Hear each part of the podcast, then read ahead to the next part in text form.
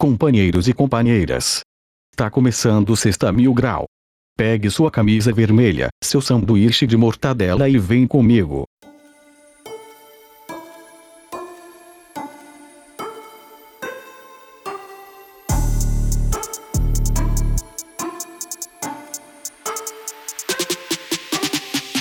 Salve, salve, rapaziadinha do podcast. Tá começando mais um Sexta Mil Grau, o melhor programa de podcast segundo a revista Forbes. E hoje chegamos no nosso auge. Você já leu no título, você já está ansiosíssimo para saber como que vai ser essa entrevista com ele, torcedor ilustre do Corinthians, ele que deu a Arena Corinthians para nós, ele que né, sempre ajudou o Coringão da melhor forma possível. Né? Hoje nós está meio endividado por causa da Arena, mas tudo bem, né? Pelo menos agora a gente tem casa. Ele, que já foi presidente do Brasil, metalúrgico, perdeu um dedo numa rinha de galo. Luiz Inácio Lula da Silva, mais conhecido como Lulinha para os íntimos, né? Queria agradecer à Polícia Federal, Ministério Público, o juiz Sérgio Moro aí que liberaram o Lula para poder estar tá participando. Infelizmente eu não consegui nem para Curitiba, nem ele conseguiu vir aqui nos estúdios da Pod 360.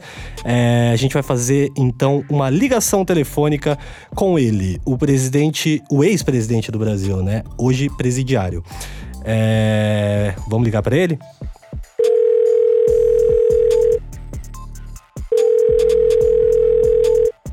Alô, tudo bem? Pô, primeiramente um prazer receber você aqui, Luiz Inácio Lula da Silva, nesta entrevista aqui, pô, épica. Pô, Lula, primeiramente queria agradecer a sua presença aqui no, no podcast meio que à distância aí, né? Sei que aí no Chilindró deve estar tá complicado. E uma satisfação enorme, né? É um papo de presidente para presidente, né? Você que foi presidente do Brasil e eu que sou o presidente do Corinthians. É, queria começar sobre um tema que pouca gente te pergunta, acho que nunca ninguém perguntou, né? Sobre a cena trap hoje no Brasil. Hoje temos muitos artistas aí que estão fazendo bastante sucesso, em especial o Matuê, né? Que tá no topo ali. Ele é o, o cara que levou o trap do Brasil para outro patamar. Eu queria saber se você acompanha o Matuê, se você escuta as músicas dele. Eu sou, eu sou adepto daquela, daquela melodia. Eu escuto, escuto todo o santo dia todo santo dia, das 9 horas da manhã às 9 horas da noite, ou seja, música, canta tudo. Pô, me surpreendeu essa sua resposta, porque eu, eu nunca imaginaria que o Lula passaria o seu tempo ouvindo Matuê, tá ligado? Eu acho que na minha cabeça você passava o seu tempo ouvindo, sei lá, um Zé Ramalho, tá ligado? Um Chitãozinho Chororó, que você veio do sertão, tudo mais, né? Então combina mais com, com você. Mas você comentou da, das músicas do Matuê, que você escuta o dia inteiro e tudo mais. É, tem a música Banco, né? Que ele fala que as minas olham para ele e vê um banco. É, qual banco você acha que o, o Matuê é, seria, se ele fosse um banco mesmo? O Banco Itaú. Agora vamos sair um pouco do universo da música, né? É, o que você costuma fazer nos seus dias livres todos os dias são livres, né? Afinal, você tá preso, não tem muito o que fazer. O que, que você costuma fazer no seu tempo livre aí no, no, no Chilindró? O que, que você anda fazendo? Deixa eu te falar uma coisa. Eu leio, assisto filmes, muitos filmes, muita série. Pô, da hora, você fica lá assistindo os Breaking Bad e tal, mas. E na hora de descascar a mandioca? Como é que você faz? O pessoal tá mandando uns pendrive com uns filmes adultos, eróticos, para você poder se entreter lá na cadeia? Hoje eu faço isso. Vejo uh, pendrive que o pessoal me manda, recebo um pendrive, vou assistindo e vou me aprimorando. Quando eu sair daqui, sabe, jogar a cueca pra qualquer lado, a meia pra qualquer lado, a camiseta pra qualquer lado. Aí você foi muito radical, ficar jogando os bagulho pra todo lado. Qual que é a fita, mano? Você tá ficando velho e tá ficando louco? Vai jogar cueca pro lado, mano? Guarda os bagulho direitinho, parça. Você tá achando que é bagunça? Agora, é, já que a gente entrou nesse, nessa questão de séries e tudo mais, você que tá acompanhando, não sei se você assistiu o último episódio do Scooby-Doo, é, teve um episódio lá que a turma do Scooby-Doo demorou pra caralho pra resolver o, o mistério. E quando eles viram, tipo, o bagulho tava na cara deles.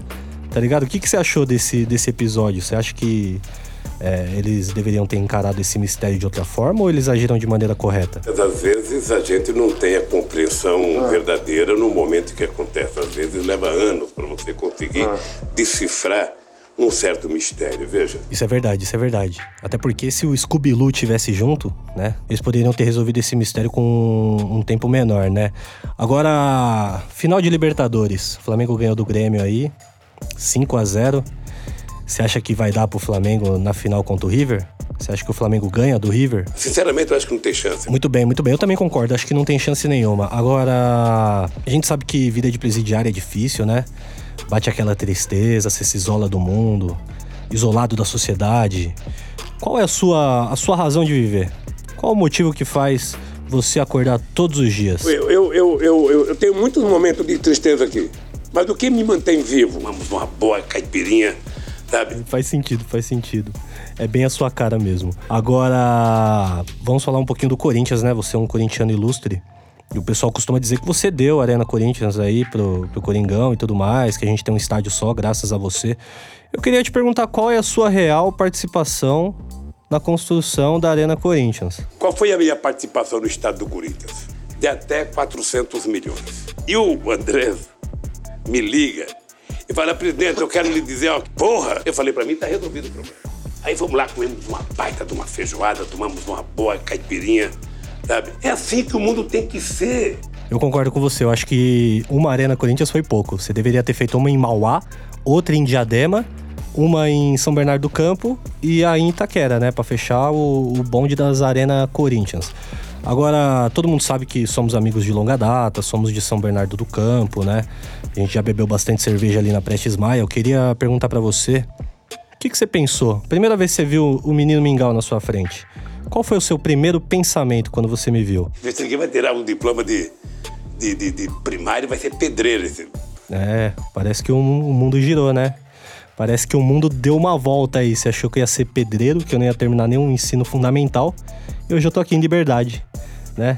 O mundão girou, aparentemente. E nessa época que a gente se encontrava em São Bernardo, eu lembro que você era de torcida organizada, ia nos jogos do Corinthians, né? Eu queria que você contasse um pouco dessa experiência como torcedor organizado. É verdade que você ia pras brigas, gostava de bater no rival? De- deixa eu te contar uma história. Eu, eu, eu, eu, eu fui muito a campo de futebol. Faz tempo que eu não vou, mas eu fui muito a campo de futebol. Era uma muvuca só, sabe?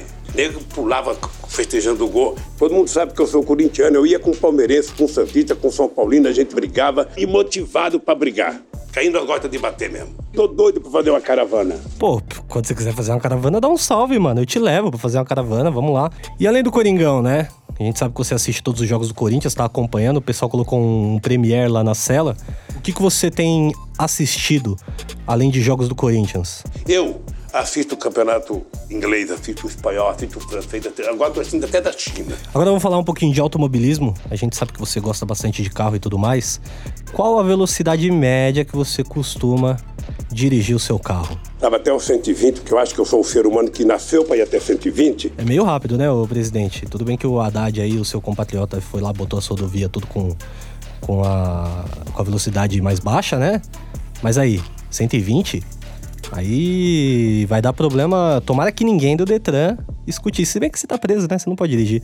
Então tá tudo certo. E um pouco, uma reflexão aqui. A gente já tá encerrando a nossa entrevista. Eu queria deixar uma reflexão. O que, que você pensa da vida? O que que eu penso na vida? Por incrível que pareça, uma boa caipirinha, sabe? Ah, isso aí eu também gosto.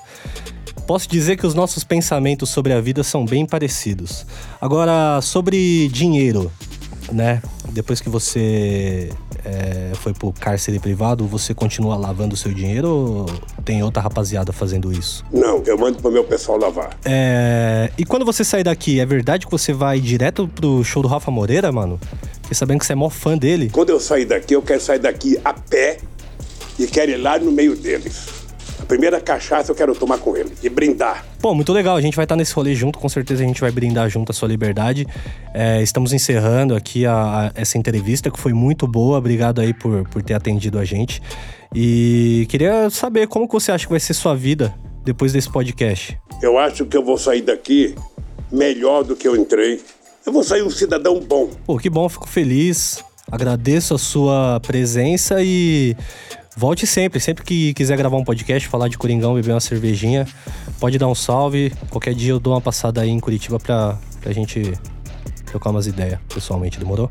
Ah, eu, eu serei eternamente grato. Não sei se isso já aconteceu alguma vez na história com alguém.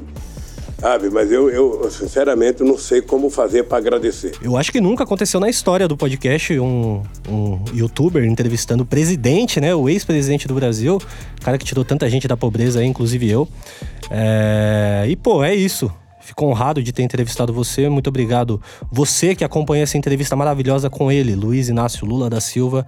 É, entra no Instagram e comenta o que você achou dessa entrevista e deixa sugestão de pessoas pra gente poder fazer no próximo Sexta Mil Grau. Pô, tô muito feliz. Entrevistei o Lula. Semana que vem vamos tentar o Bolsonaro? Vamos tentar o Bolsonaro semana que vem. Tamo junto, rapaziada. Um salve e até sexta que vem.